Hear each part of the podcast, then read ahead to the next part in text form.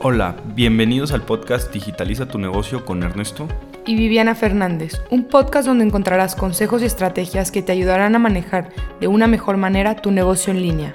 Así que prepárate para saludar al éxito, pues desde este momento comenzamos. Hola, buenas tardes, bienvenidos a nuestro episodio número 15, cómo digitalizar un negocio que tiene años en el retail, con Ernesto, CEO de Farelli.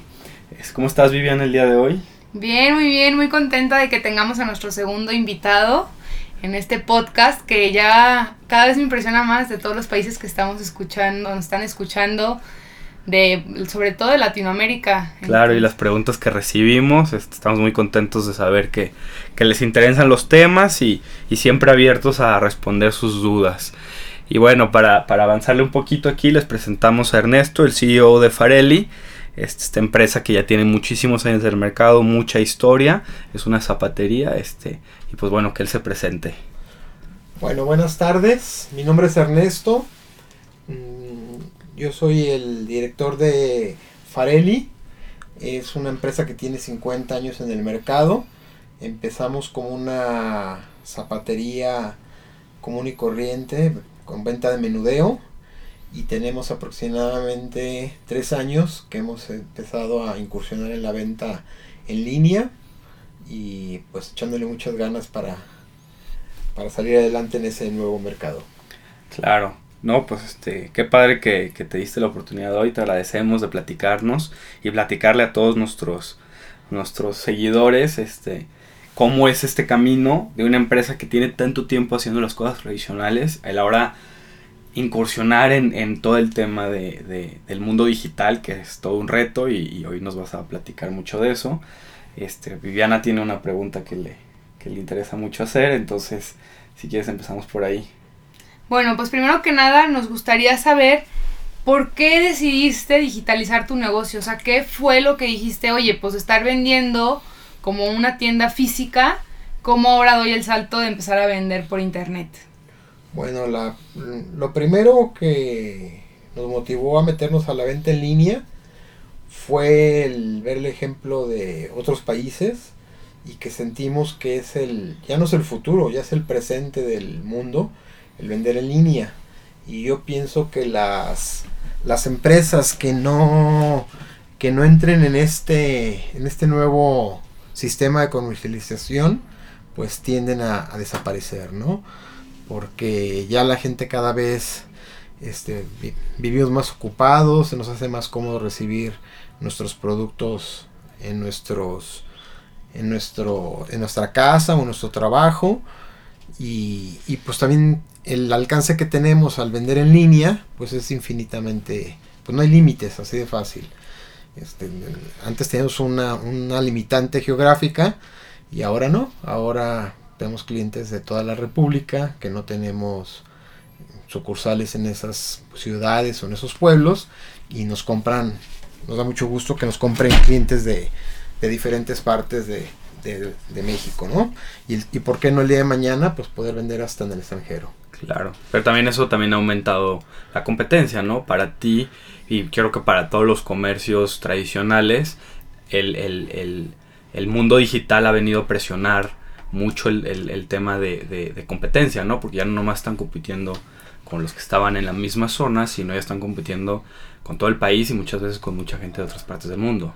Efectivamente, este, antes la competencia era local y ahora la competencia es, es mundial, ¿no? Mm, tenemos, cada vez la gente tiene más opciones donde comprar, cómo comparar precios, comparar calidades y nos tenemos que volver más eficientes para poder subsistir en esta en este mundo actual, ¿no? Claro, digo, ese es para mí un tema muy interesante que ahorita dijiste, es el tema del precio. Yo creo que el precio es algo que ha impactado mucho en, el tema del, del, mundo digital porque pues ya lo comparas muy, muy fácil, ¿no? En cuestión de segundos ya puedes saber exactamente un zapato muy parecido, tal vez no el mismo diseño, qué precio tiene y eso presiona. Y si tú no estás en línea y no generas marca, pues te van a comer los precios, ¿no? Definitivamente, yo creo que, mm, que esto ha sido un beneficio principalmente para el cliente final, ¿no? Que al tener más opciones, pues puede exigir más a, a los comerciantes que vendemos a darle una mejor calidad, un producto de última moda, porque pues ya ahorita con internet ellos saben lo que está de moda al momento por las redes sociales, por todas las páginas que se pueden meter en internet. Y si nosotros no estamos a la última moda y este con las últimas tendencias de comodidad de lo que la gente busca en nuestros productos pues la competencia nos gana. Claro y cuál o sea para ti cuál ha sido el reto más grande desde que empezaste con este tema de, generar ventas en línea y, y todo el mundo digital bueno el primer reto yo creo fue el entender que la comercialización en línea este, es muy diferente a la, a, la, a la tradicional en la tienda, ¿no? Lo primero que nosotros hicimos fue crear una página de la web donde pensábamos que por el de tener una página en la web íbamos a empezar a generar ventas y lo cual fue un total fracaso porque hicimos nuestra página web y yo creo que en el primer año no sé, no habremos tenido yo creo que ni siquiera 10, 10 ventas en todo un año, ¿no? Entonces ya nos dimos cuenta que necesitábamos de una agencia de publicidad digital o de hacer o de, gastar en medios de publicidad digital como Facebook, Instagram, meter ads en Google, este o en diferentes medios para poder darnos a conocer, porque hay tanta variedad de páginas en el mundo cibernético que te pierdes en ese universo. Entonces, si no tienes una manera profesional de acercarte a tus potenciales clientes, nunca te van a encontrar en, la web. Claro, es algo que yo y Viviana hemos visto muchas veces, que muchos clientes llegan y dicen, no, pues si es que hice mi página, le invertí un dineral aparte, este, en crear una super página y todo, y pues nadie me compraba, ¿no? Y es creo que de los principales errores que nosotros vemos en la agencia es exactamente eso, que piensan que por tener la página es suficiente ya para que empieces a generar ventas, no más porque tienes una marca de 50 años. Y digo, aunque estoy seguro que Farelli la marca vale muchísimo, no por eso la gente ya automáticamente la está buscando en línea. Se la tienes que enseñar, se la tienes que mostrar, tiene, la gente tiene que ver que estás ahí y dirigir ese tráfico bien enfocado. Sí, sí, yo creo que es súper importante tener presentes todos los que nos están escuchando que tienen su negocio, que no basta con tener una página web, o sea, que el tráfico que mandes es sumamente importante para que la gente pueda ver tus productos, pueda ver qué manejas, a qué ciudades mandas o países y que realmente cuando tengan la necesidad de tu producto, pues seas la primera persona que, que piensen. Entonces, pues es algo que no deben de olvidar, de tenerlo presente. Y nos gustaría que nos compartieras, Ernesto, ¿qué le recomendarías a los empresarios cuando piensan en incorporarse a las ventas en línea? Porque me llama la atención, pues, pensar una empresa que tiene 50 años, donde, pues, la verdad es que tú no creciste, o sea, como Ernesto y yo con el Internet desde muy chicos. Y, y yo creo que es un reto que se topan todos los empresarios de decir, ok, ahora ya, ya cambió este sistema o ya cambió pues el mundo, ¿cómo puedo ahora incorporarme? Y es un hecho que van a desaparecer los que no se incorporen, como le está pasando ahorita en Estados Unidos. Gracias a Dios nosotros vamos unos pasos atrás, lo cual nos a veces muchas veces nos permite adaptarnos con tiempo, pero a Estados Unidos le está pasando, están desapareciendo como loco las empresas tradicionales y la gente que no haga ese ajuste a la larga va a desaparecer en México. Entonces, pues sí es interesante que, nos, que, les platiques a los empresarios que nos escuchan, sobre todo los que ya tienen muchos años, ¿qué les recomiendas tú? Bueno, yo creo que lo primero es que entiendan que es un juego completamente diferente al de al del comercio tradicional, ¿no? Por un lado, tiene, como les, ya lo había comentado en la primera parte, la ventaja del alcance geográfico que se vuelve este, grandísimo, pues hasta a, toda, a todo el mundo, porque pues ya todo el mundo tiene acceso a la web. Esa es una gran ventaja. Otra ventaja es que no necesitas un, un local físico que te cueste cara la renta para, para tener tu producto como el comercio tradicional. La venta en línea puede ser a través de una bodega, que obviamente el costo de una renta de una bodega no se compara contra el costo de un local comercial la renta. Ni cerquita. Ni cerquita, efectivamente. El número de empleados que necesitas obviamente no es el mismo porque no es, no es una bodega abierta al público. Esas serían las ventajas muy grandes que le encuentro a la web. Las desventajas es que como es un universo tan grande que, en el cual te pierdes, tal vez lo que te ahorras en el rubro de renta, de tantos gastos de empleado, luz, pues todo lo que significa una tienda común y corriente, lo tienes que invertir en publicidad, pues para, para aparecer dentro del mundo de la web y hacerte visible. Y sobre todo yo creo que también es para este, conquistar nuevos mercados. Porque yo creo que el mercado de la web es la gente, los millennials, la gente joven. Yo siento que el mercado fuerte es de de los 35 años para abajo, es el mercado más fuerte de la web. Y ese tipo de gente pues ya está agarrando otros hábitos de compra. Entonces, y es el futuro, pues esa, esa generación es el futuro por los próximos años, y no digamos las generaciones nuevas, van a seguir con ese mismo modelo de, de comercialización, ¿no? Sí, nuestra generación es más exigente. Así es. Entonces también solicitamos más cosas que me imagino te has topado, que es el tema de las devoluciones, que las entregas sean más rápidas, más instantáneas, o todo ese tipo de temas. Ese es uno de los problemas que, que, nos ha costado mucho trabajo entenderlo. Esta nueva generación de los millennials está acostumbrados a que todo es al instante, porque eso les ha tocado vivir a ustedes por el por pues por el acceso que tiene la tecnología desde muy chicos, ¿no? Entonces eso mismo que han tenido en la vida diaria se lo están exigiendo al comercio. Entonces quieren, tienen una pregunta y quieren pues, que la respuesta se les dé rapidísimo en la página web o en Facebook o en lo que sea. Quieren una respuesta inmediata. Eh, el tiempo de entrega también lo exigen muy rápido. Quieren hacer el pedido hoy y antes de 24 horas ya tener su número de guía. Donde sepan que ya salió su producto, que puedan darle seguimiento a su producto que ya va en camino, cuando les va a llegar. Entonces ha sido el tenemos que adaptar esa logística de respuesta, se puede decir inmediata.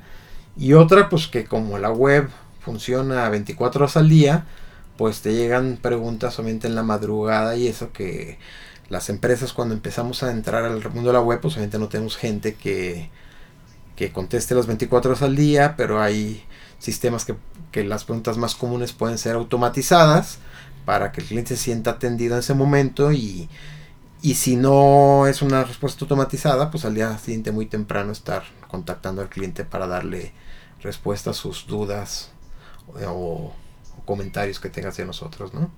Sí, que era justo un... Creo que el penúltimo podcast que platicamos sobre el Community Manager, esto que nos platicas, de saber que la gente necesita esa confianza por parte de la empresa, de saber que sí hay detrás del internet o detrás de la página gente que va a seguir tu caso, o sea, tu compra o si la posventa, ¿no? Si llega a haber algún pues malentendido o terminas estando muy satisfecho y quieres volver a hacer una compra, o sea, que realmente se haya ese seguimiento. No, y eso es algo que la verdad la gente malentiende muchísimo de los negocios en línea a mí, desde que empecé en esto, mucha gente llega a, decirme, oye, qué padre que puedes vender en línea y pues trabajas desde tu casa o en un café o en cualquier parte del mundo. Y sí, eso es una super ventaja del negocio en línea. Pero lo que no ven es que también es un negocio en el que estás conectado 24/7. Antes en una tienda tú te desconectabas cuando cerrabas la tienda, te ibas a dormir o descansabas o lo que fuera y al día siguiente seguías. Acá no, acá te llegan mensajes todo el santo día, puedes estar en la fiesta, yo he estado contestando a veces en bodas, si me voy de viaje y en todo lo, en mi viaje estoy contestando 24/7 desde mi celular, o sea, es un negocio en el que realmente no te desconectas. Tiene la ventaja que vendes todo el día y, y tiene muchas ventajas, pero eso es algo que la gente muchas veces no entiende de los negocios en línea y es de las primeras sorpresas que vemos, ¿no? Que, no, pues esto de la atención al cliente es mucho más pesado y desgastante de lo que normalmente sería, ¿no? Sí, y yo justamente platicabas ahorita un tema sobre la logística y creo que sería interesante que nos platicaras como a qué problemas te topaste y cómo le haces ahorita que tienes todavía varias sucursales a nivel nacional y cómo le haces para llevar el inventario físico con el inventario en línea o desde dónde mandas los paquetes, o sea, cómo esa parte de hacer una buena logística. Este, bueno, el Nosotros el, inventario lo compartimos como empresa. Tenemos un, un programa este, interno de la empresa en el cual se todas las to- toda la el inventario de todas las de la compañía se concentra y de ahí podemos estar sacando un reporte diario para subirlo a, a una base de datos de Excel y que estén actualizadas las, las existencias. Y si nos piden un producto y no lo tenemos en alguna de las sucursales, pues la guía la pedimos para otras sucursales y la embarcamos desde cualquier dirección para que al día siguiente se le esté, se le esté embarcando al cliente, ¿no? Uno de los retos más grandes que siento que tenemos ahorita, por lo menos en México, es el costo de la paquetería, que realmente las paqueterías siguen siendo caras comparadas con los precios de las paqueterías en, en Estados Unidos y el sistema de correo que tenemos en México es muy deficiente y muy lento. Yo estoy seguro que con los años se va a eficientizar ese servicio de correos porque creo que el mundo comercial ya va a ser la mayoría por medio de mensajerías Y también se va a abaratar. y se va a abaratar y tenemos que volvernos más, más competitivos a nivel mundial en el cuestión de tiempos y de costos del flete, ¿no? Sí, yo creo que eso también es algo que va a cambiar muy rápido por la misma necesidad de la competencia. Yo ayer leí que ya están empezando a haber oportunidades empresas de Estados Unidos o de Europa de, menja- de mensajería pequeñas que empiezan a ver la oportunidad en México. A mí se me haría muy triste que fuera una empresa extranjera la que viniera a innovar en eso, pero creo que la misma la misma compañía extranjera va a presionar a las paqueterías mexicanas a que se actualicen en ese sistema. Claro. Sí, pues creo que es algo a tomar en cuenta. Este, y sobre todo yo creo que antes de meterte a la parte de la venta en línea, tener muy claro cómo vas a hacer la logística de una vez que hacen el pedido, quién lo va a recibir, quién le va a dar el seguimiento de imprimir la guía, si va a pasar de HL o la paquetería que escojan, y quién la va a mandar y quién le va a dar el seguimiento en caso de que la guía tenga algún error. O sea, que ustedes como empresas sí tengan claro quién va a jugar cada rol dentro del proceso. Bueno, en el caso de nosotros, como lo hemos podido sacar adelante, es que tenemos una gente exclusivamente para manejar la, los clientes de la web. Entonces esa misma persona recibe el pedido, lo surte, lo embarca, le da seguimiento al cliente, porque siento que en un inicio, cuando no tienes tanta, tanta venta en línea, si lo divides entre diferentes gentes los pasos, cada brinco de persona es un riesgo de, de error, ¿no? De falta de comunicación, de equivocación, que mandes un paquete al cliente que no era, o no sé, miles de errores que al principio cometíamos que los hemos ido solucionando con el tiempo y el tener una gente dedicada para atender ese departamento yo creo que es básico. Sí, sí, creo que es algo de no perder de vista y, y pues no querer que el dueño haga todo, ¿no? O sea, Sí. pues sí tener a alguien que lo apoye para poder dar seguimiento a cada caso. Sí, no, claro, la logística es uno de los temas más complicados, tanto para un negocio que lleva toda la vida de retail normal o una empresa que apenas está empezando, la logística es, es un tema, pero sí es algo muy importante porque la- hoy en día pues que tenemos a Amazon y todas esas empresas exigimos entregas inmediatas y exigimos que nos tengan al tanto de toda la información si nosotros tenemos que estar preguntando, entonces pues sí es importante Digo, creo que eso es un punto importante resaltar. Tener a alguien, si ya tienes tu empresa de mucho tiempo, tener a alguien que ya se enfoque a esa área y de todo el servicio completo para no, para no cometer errores pues que se, que se cometen al principio. Y que el error te cuesta, simplemente mandas un producto por otro, en vez de pagar un flete, pagas tres, porque es un flete de ida, un flete de regreso y otro para reponérselo otra vez al mismo cliente. Entonces ya puede ser que toda tu utilidad se te fue por, por no haber tenido un buen control en el embarque.